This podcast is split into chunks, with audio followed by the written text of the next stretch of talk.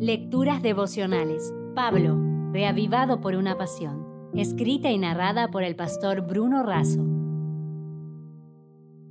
Hoy es 2 de agosto. Afuera 3, adentro 1. En Filipenses 1:4 leemos, Siempre en todas mis oraciones ruego con gozo por todos vosotros.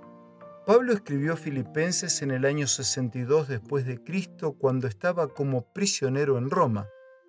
Y desde esa horrible situación menciona en esta carta de 104 versículos por lo menos 19 veces las palabras gozo o regocijo.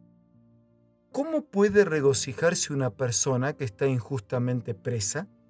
Con un juicio que se avecinaba, sin indicios de que alguien lo defendiera, el riesgo de ser degollado era factible. Si bien tenía cierta comodidad por estar preso en una casa alquilada, era una comodidad relativa, pues al mismo tiempo estaba sujetado por cadenas a un soldado. Sin embargo, a pesar del peligro y la incomodidad, Pablo sobreabundaba en gozo. ¿Qué motivos tenía para tener gozo? La respuesta es la palabra sentir, que Pablo usa unas ocho veces y también otras seis palabras distintas que indicaban el uso de la mente, ciencia, conocimiento, ánimo, estimar, pensamiento y pensar. El gozo entonces es lo que se siente, lo que se piensa y cómo se reacciona frente a la vida. No es autoayuda que se convence de que todo va a salir bien, no Pablo muestra que quien tiene plenamente a Cristo tiene un sentir, un pensar, una actitud y una respuesta diferentes, que no depende de las circunstancias para sentirse bien.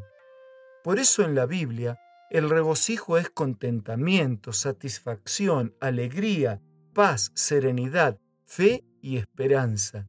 El gozo puro es el gozo en Dios como su fuente y objeto, Dios es el Dios del gozo y el gozo del Señor es fortaleza porque en su presencia hay plenitud de gozo.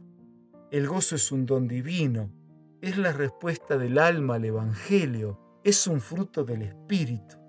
Como don de Dios, el mundo no conoce el gozo, por eso el creyente puede regocijarse aún en aflicciones y sufrimientos. Como dijo Edwards, el gozo no es alegría sin oscuridad, sino la victoria de la fe.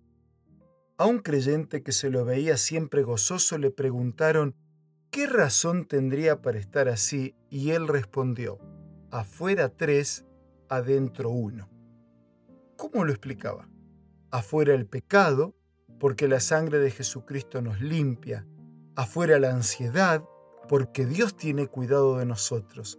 Afuera la muerte, porque Dios promete la resurrección. Y adentro, Dios, por supuesto.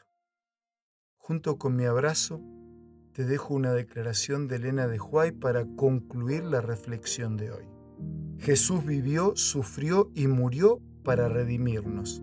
Se hizo varón de dolores para que nosotros fuésemos hechos participantes del gozo eterno. Si desea obtener más materiales como este, ingrese a editorialaces.com.